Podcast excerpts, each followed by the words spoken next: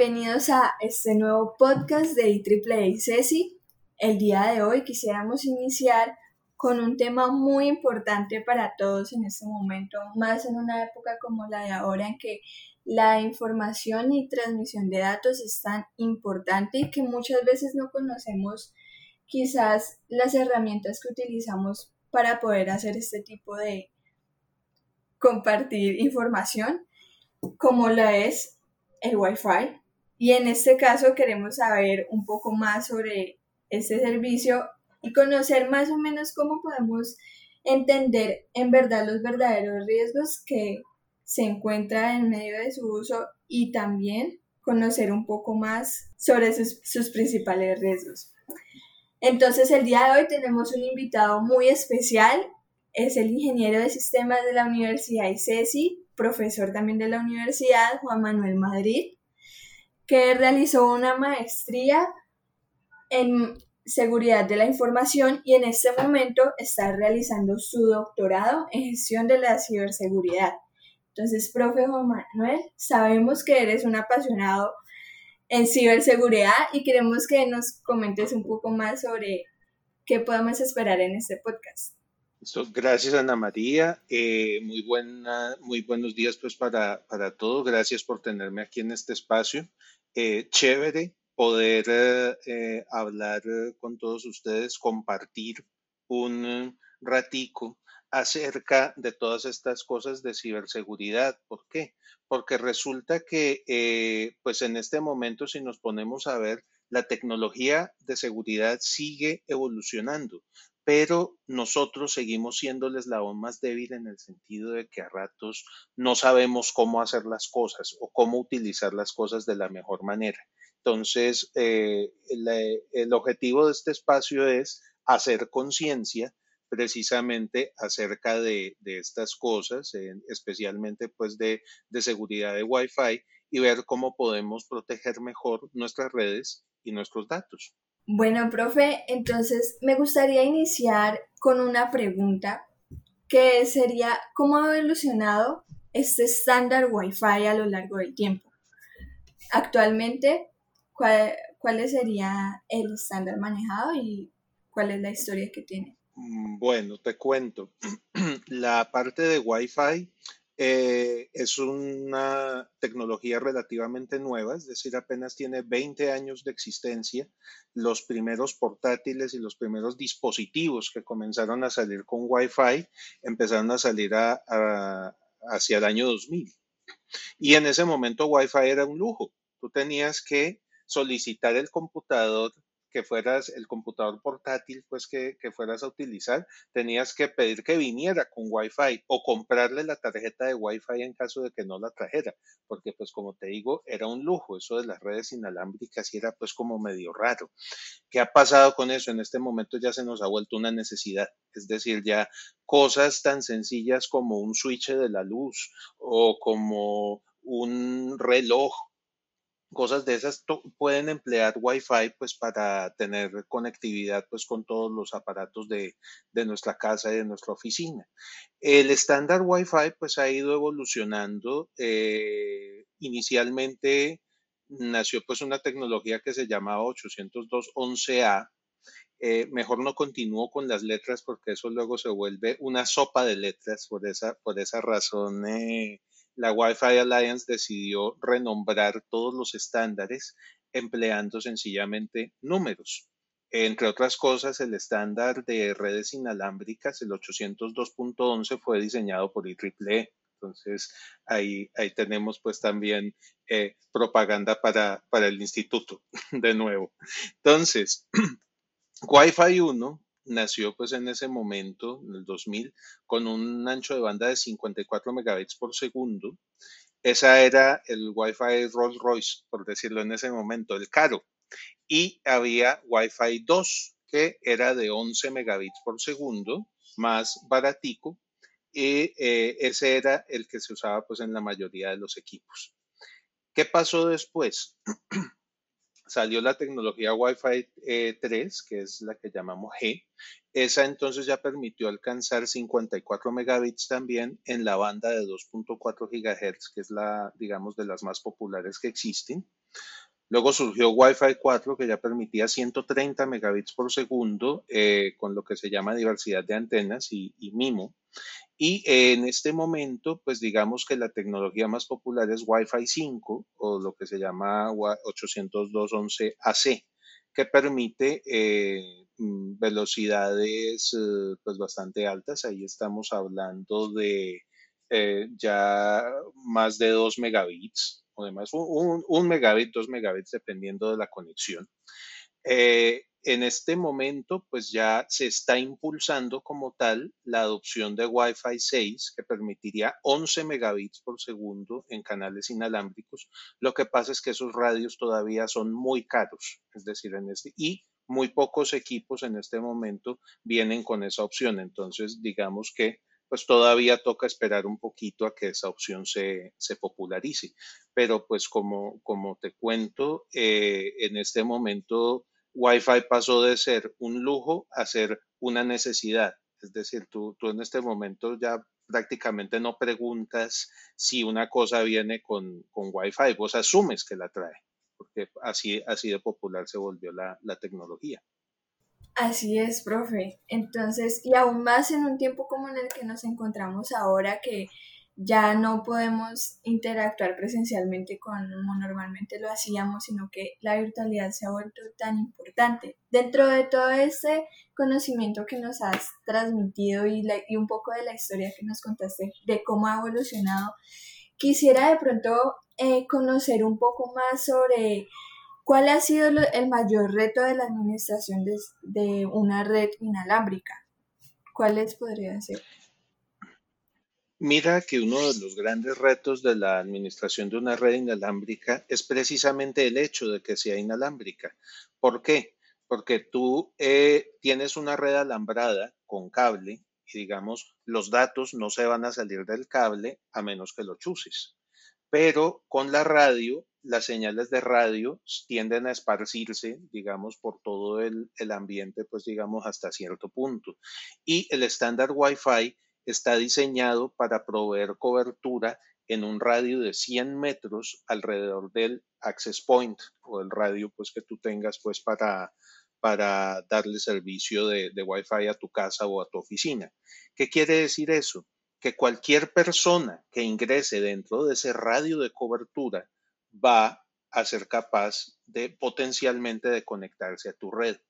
Y si, digamos, eh, hacemos como en el caso de la universidad que emplea una red abierta, eh, en ese momento, cualquier persona que se conecte también a esa red abierta va a ser capaz de ver los datos que están circulando por ella si la comunicación no está cifrada. Es decir, profe, que todo, toda persona que esté dentro de ese radio va a ser capaz de escuchar mis datos. Entonces, voy a vamos a poder ser em, blanco para algún ataque, es verdad. Eh, exactamente, si no se toman las medidas necesarias, como te digo, si te conectas a una red abierta, estás, eh, es posible que de pronto alguien esté em, capturando datos eh, y pueda entonces leer tus conversaciones o lo que estás mandando de un lado a otro. Eh, todavía peor, existen pues unos aparatos que se llaman piñas Wi-Fi que permiten hacer de cuenta que son un punto de acceso y entonces si le ponemos el mismo nombre de la red de la universidad, la piña Wi-Fi, y la ponemos en un salón de clase, resulta que por diseño los aparatos de los aparatos que empleen Wi-Fi que estén en ese salón se van a conectar a la radio que les ofrezca mayor potencia. ¿Y cuál va a ser en ese caso? La que esté en el salón, muy posiblemente. Entonces, toda la gente o todas las personas que estén en ese salón se van a conectar a través de la piña Wi-Fi y eh, el maleante, en este caso muy posiblemente les pueda, les pueda intervenir los datos o capturarles datos como eh, nombres de usuarios, contraseñas, números de tarjetas de crédito, ya pues mejor dicho en ese caso todo lo que tú quieras para un robo bancario, un robo de identidad, etcétera. Ay, profe, conociendo ya todos estos riesgos que hay, pues la pregunta que nos haríamos en este momento es cómo podríamos protegernos ante estos posibles ataques, porque pues lo último que quisiéramos es que una persona desconocida obtenga nuestros datos más importantes y personales. Entonces, ¿cuáles son los, esos estándares de seguridad que están disponibles para las redes inalámbricas? Bueno, una cosa que yo les recomendaría, pues en este caso es primer, eh, mejor dicho, si se van a conectar a través de una red abierta, por favor no pasen información confidencial. Es decir, yo sé que redes abiertas hay en los centros comerciales, en, las universidades, en muchos sitios, pero pues sepan que no son una eh, red segura, en este caso, pues para hacer intercambio de datos. Prefieran, por favor, las que son cifradas. Eh, pues ah, sacando una pequeña estadística, hay un sitio que se llama wiggle.net, ustedes pueden visitar. Ellos tienen en este momento una, eh, encuesta que han hecho eh, alrededor de 670 millones de redes Wi-Fi que han podido detectar a lo largo y ancho de todo el mundo.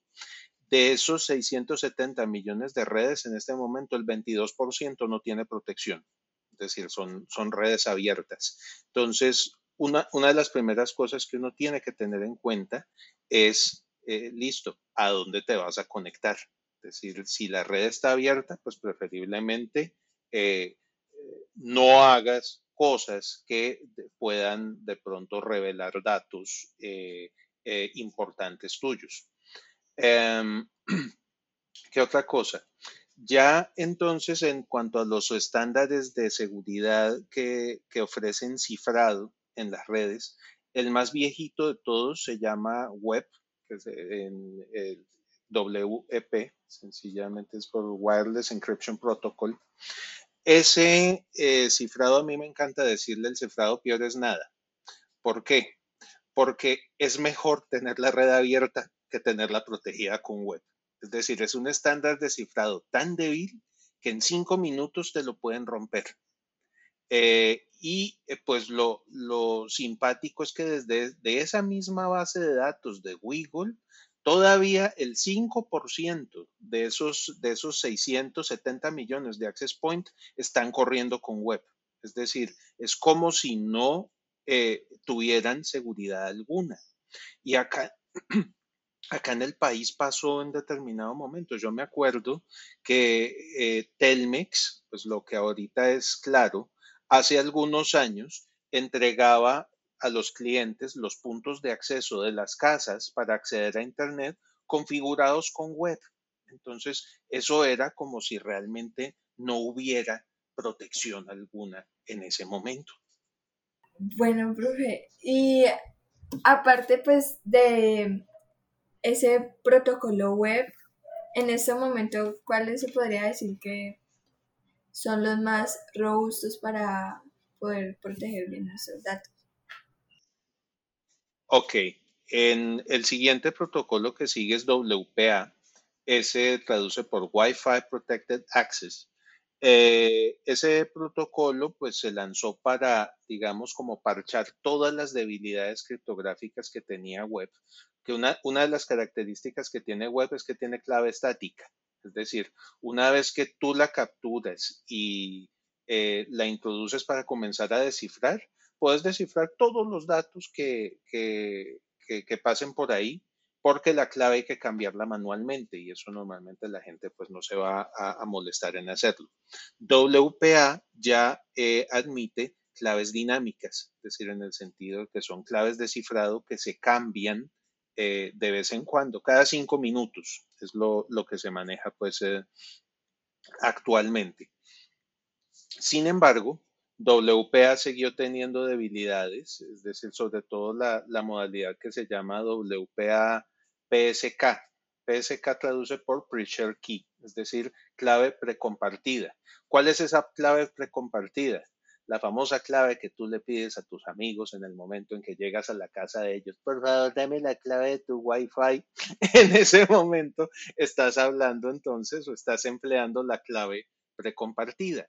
Pero resulta que WPA era o es sujeto ataques de diccionario. Es decir, si la persona pone una clave compartida que sea muy cortica o muy débil, eh, es posible para un atacante adivinar esa clave.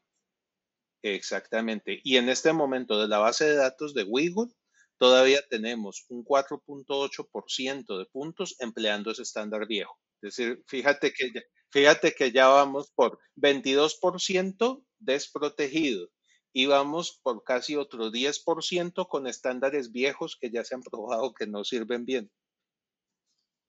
Ay, profe, entonces aún teniendo ya tan avanzado, digamos, esta tecnología, sorprende pues que aún sigamos con esos datos de tantos dispositivos con redes no seguras.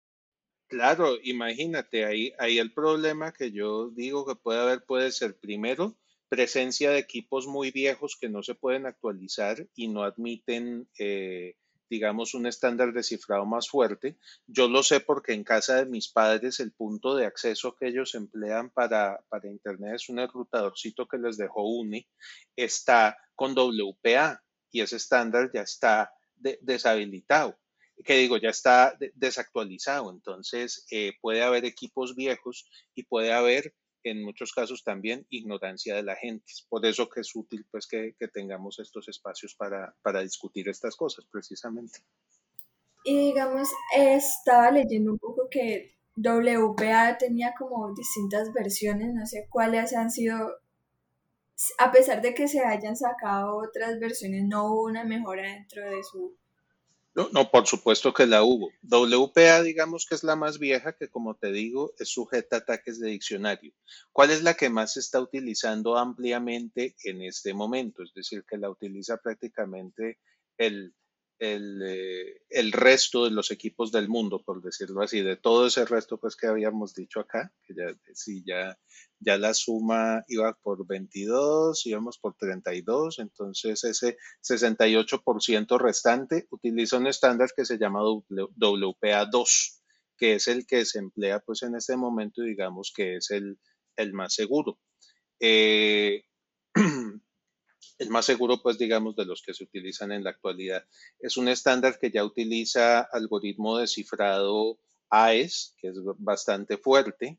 Eh, utiliza pues también un protocolo bastante sólido para, para eh, hacer, digamos, la, la autenticación de los usuarios.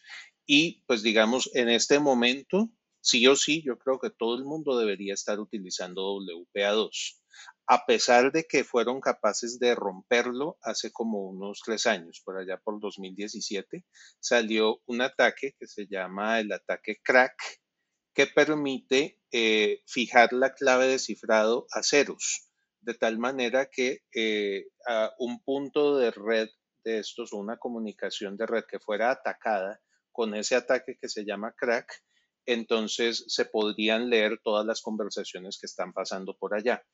Afortunadamente, eh, ya se parchó ese problema y digamos lo importante en ese caso sería mantener el sistema operativo de tu computador o de tu teléfono o del enrutador que tienes en la casa o del punto de acceso en la última versión. ¿Por qué? Porque con que uno de los dos equipos esté actualizado, sea el enrutador o sea tu, tu equipo o tu teléfono, el ataque ya no sirve. Y a partir, profe, de ese ataque que nos comentaste que rompió pues ese protocolo de seguridad de WPA2, en ese momento se tiene otro estándar de seguridad que sea más robusto que de pronto eh, pueda prevenir o se esté pensando eh, prevenir ese tipo de ataques Sí, Ana María, es decir, la, digamos, la, tecnología no ha parado de, avanzar pues en este respecto y en este momento pues ya está propuesto y ya se está empezando a trabajar WPA3. WPA3 es un estándar que mete varias mejoras. Por ejemplo, ofrece acceso cifrado para invitados. Es decir, ya tus invitados en la casa no van a tener que decir, dame la clave de tu Wi-Fi, sino que los conectas a una red especial de invitados donde pues sencillamente no van a necesitar la, contraseña y pues entonces ya se van a conectar de manera segura. También se trabajó la parte del handshake para evitar ataques a él.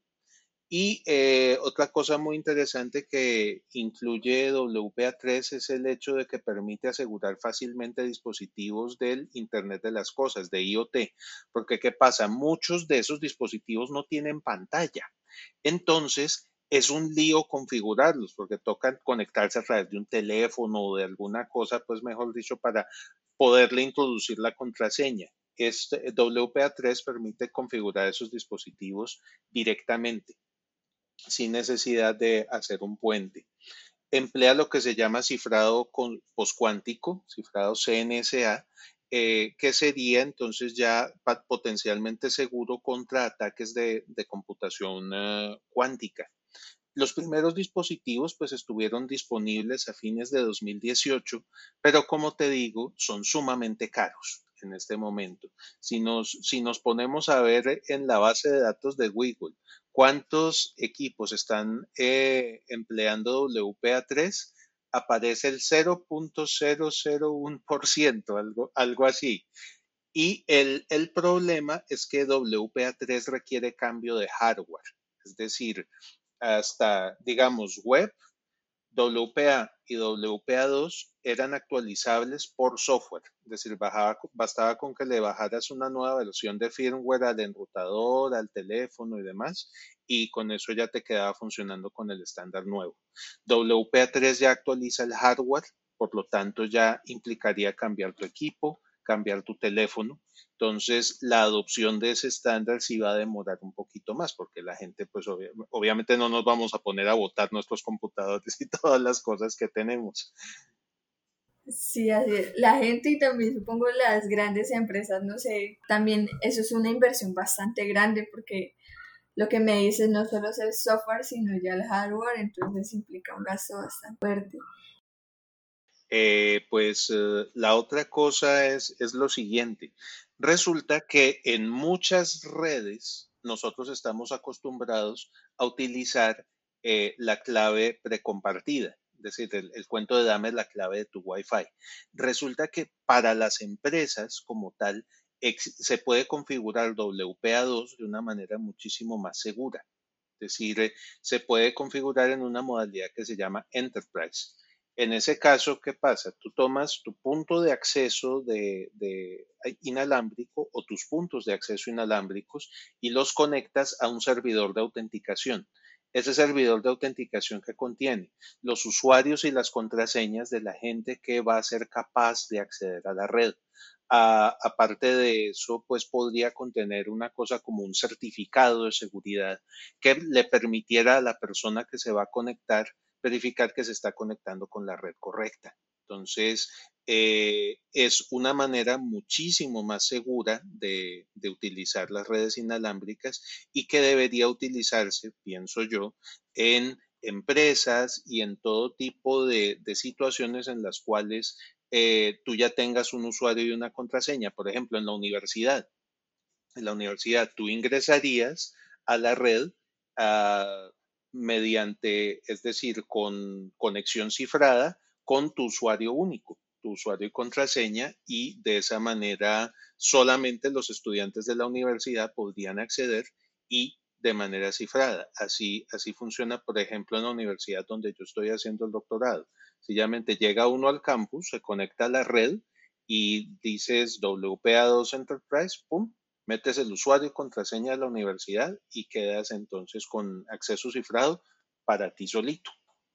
Qué interesante, profe, esa, esa modalidad del, del WPA. Entonces, en este caso, digamos, teniendo en cuenta que es complicado, ya sea dentro de los espacios públicos donde nos encontremos, ya sea en nuestra empresa donde trabajemos, la universidad donde estudiemos, o el lugar pues donde requeramos una conexión, ya que es tan complicado de pronto para esas instituciones o lugares emplear un servicio que sea más seguro, que, podemos, que podríamos tener en cuenta y que se debería considerar para asegurar una red inalámbrica dentro de lo que esté en nuestras capacidades.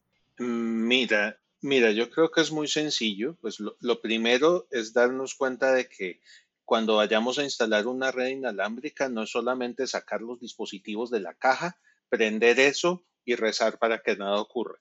Es decir, eh, afortunadamente, mm, la, es ahorita la tecnología permite hacer la configuración de manera muy segura y ah, los distintos fabricantes han incluido inclusive eh, wizards o digamos asistentes paso a paso que te permiten hacer la configuración de una manera segura.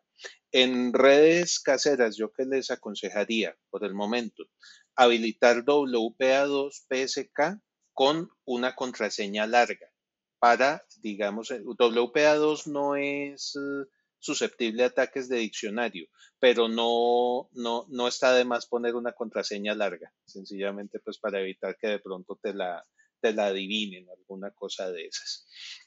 En redes corporativas sería preferible utilizar WPA2 en modo enterprise para que, eh, digamos, cada empleado pueda entrar con sus credenciales y aparte de verificar quién se está conectando a la red, entonces eso también le permite a los administradores de sistemas de la, empresa saber dónde se conectó, por cuánto tiempo, desde qué equipo y mantener a la gente identificada para que en caso de que haya algún problema o haya ataques, sea muchísimo más fácil eh, mirar cuál equipo puede ser el que esté ocasionando problemas. La otra cosa que es importantísima, pues en este caso, es mantener al día los parches de los sistemas operativos y los dispositivos. Yo sé que a ratos nos da pereza. Es decir, uh, va uno a apagar el computador y aparece la opción a actualizar y apagar y dice solamente apagar. No, no, esto demora demasiado. ¡Tun! Y le dan ustedes a apagar y luego entonces queda uno sin una serie de parches y de actualizaciones de seguridad que realmente son necesarias. Entonces, cuando les aparezca una actualización de seguridad para su teléfono, para su tablet, para su computador, gástense los cinco minuticos pues que vale instalar la actualización y verán que eso pues también les va a permitir eh, tener pues una, una seguridad muchísimo más, más fuerte. Y la, la otra cosa es que, pues por ejemplo, cuando uno está trabajando en empresas, uno tiende a cometer el error de comprar primero el hardware y luego entonces, eh, cuando se da cuenta uno de cuál era el método de protección que quería eh, emplear, resulta que el hardware que compraste no era compatible con eso y te quedaste con el hardware comprado. Qué horror. Entonces, uno lo primero que tendría que hacer en ese caso es elegir el método de autenticación, luego ver el software que vas a emplear tanto en el servidor como en los clientes y por último, eliges el hardware para que estés completamente, estén uno completamente seguro de que eh, las, las cosas van a funcionar y van a ser completamente compatibles. Bueno, profe, entonces a partir pues de todo lo que nos comentaste ya podemos tener un poco más, mucho más idea de, de todos los riesgos que existen y cómo quizás podemos asegurarnos de que contamos con la seguridad al menos básica para proteger nuestros datos. Y principalmente en nuestro día a día que vemos de pronto quizás actualizaciones que simplemente ignoramos, la verdad es que me pareció muy importante tener en cuenta esa parte porque es verdad, uno simplemente dice, no, eso me quita mucho tiempo y lo dejo pasar y ya, pero supongo que siempre hay algo nuevo, siempre habrá algo nuevo por saber de este tema y que es algo tan importante para manejar ahora que se transmiten tantos datos actualmente. Claro, y la, parte de los parches es importante no solamente para la, parte de redes inalámbricas, sino para defender tu sistema operativo contra posibles ataques. Es decir, tú, habrás podido, ustedes habrán podido hablar, por ejemplo, del, de ataques de ransomware, este, eh, este malware o digamos software malicioso que cifra el contenido del disco duro de la persona y luego entonces te pide un rescate en bitcoins para poder entonces recuperar tu información y no hay garantía de que te den la clave para poder hacer el descifrado. Y resulta que eh, muchos ransomware, incluido por ejemplo uno que fue famosísimo hace unos años, WannaCry, se introducía por vulnerabilidades del sistema operativo. Entonces, parchando esas vulnerabilidades, es posible que te encuentres, o ustedes ya se encuentren en una posición mucho más fuerte para defenderse de ataques como ese. Listo, profe. Y pues teniendo en cuenta que ese tipo de ataques pues son una realidad latente, podemos también pues como tener en cuenta todos estos, estos consejos que nos estás dando el día de hoy y tener en cuenta pues que no simplemente nos quedamos con que es suficiente una contraseña o creer que el cifrado de nuestro computador para hacer la conexión con la red es suficiente. Muchas veces siempre debemos empezar a interesarnos un poquito más sobre cómo realizar una verdadera protección de esto. Eh, no sé si quisieras comentar un, algo final, como para que vayamos cerrando. Pues eh, sencillamente, Ana María, eh, volverles a hacer la, recomendación que siempre le hago a todos mis estudiantes. Ojos abiertos, oídos despiertos. Es decir, en cuanto a seguridad de la información, no traguen entero. Eh, averigüen siempre, por ejemplo, en, en, caso de que se vayan a conectar ustedes a una red inalámbrica. Si esa red no está cifrada, mm, ya saben ustedes en tal caso qué es lo que no pueden hacer. Y si eh, la red está cifrada, de todos modos, fíjense a ver, por ejemplo, cosas como contraseñas demasiado cortas o la clave que la conoce todo el mundo, es decir, todas, esas, todas esas cosas van a ir en detrimento de la seguridad. Entonces, la, la, idea en ese caso es que nosotros estemos mejor informados y con esa información adicional que tenemos podamos tomar decisiones inteligentes con respecto a seguridad. Es decir, lo importante con esto de la seguridad de la información es no tenerle miedo, porque finalmente todos vamos a estar utilizando equipos de estos. La idea es utilizarlos bien, ser usuarios informados y siempre estar pendientes de las cosas que estén pasando para poder tomar decisiones informadas y proteger bien nuestra información. Así es, profe. Entonces, muchachos, como escucharon, a informarnos sobre seguridad, sobre ciberseguridad y tener en cuenta todo eso que a cualquiera nos puede pasar, cualquiera de esos posibles ataques de los que nos contó el profe, y para más adelante, ya sea que queramos nosotros mismos emprender en alguna empresa o alguien que tenga una empresa en ese momento y, y de pronto no tengan conocimiento de ciberseguridad, es bueno por favor, aventurarnos a conocer un poco más sobre este tema y hacer, volverlo una realidad. Es informarse y aplicar todo eso que vayamos aprendiendo. Entonces. Así es, Ana María. Entonces, profe, muchísimas gracias. Muchas gracias por toda esa información que nos compartiste hoy. Y de verdad, eh, pues esperamos que sigamos aprendiendo mucho más de ti. Esperamos verte una próxima vez, quizás tal vez hablando sobre otro tema. En IEEE siempre te estaremos esperando con los brazos abiertos y agradecerte mucho por la participación del día de hoy. Ah, bueno, muchísimas gracias Ana María de nuevo. También gracias a todos ustedes pues por, por escuchar este espacio. Eh, espero que la información les haya sido útil. Eh, Pueden, si quieren, consultar mi canal en YouTube, Juancho Madrid, y allí me encuentran con algunos videos acerca de seguridad, sistemas operativos y, otro, y otra serie de, temáticas interesantes. De, modo, de nuevo, mil gracias por la invitación, pues, y que estén muy bien. Gracias, profe, por allá nos vemos en tu canal. Pueden ver la información del canal de YouTube del profe en nuestras redes sociales también para que se animen en la publicación de este podcast, lo, estaremos compartiendo. Muchísimas gracias a todos por escuchar hoy. Gracias, profe. hasta luego, pues, que tengan todos un feliz Hasta luego, profe. Gracias.